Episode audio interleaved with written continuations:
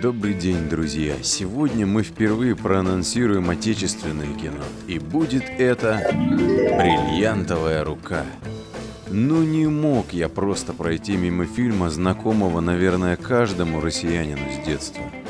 Итак, простой экономист Семен Семенович вырвался таки в заграничную турпоездку, посмотрел мир, отдохнул, гостинцев своим купил. Но вот беда, сломал руку. Вернулся домой, и с тех самых пор вся его жизнь переменилась. И виной всему золото-бриллианты. Смотрите, лично я его смотрел ровно 40 раз и еще буду. Романонцы.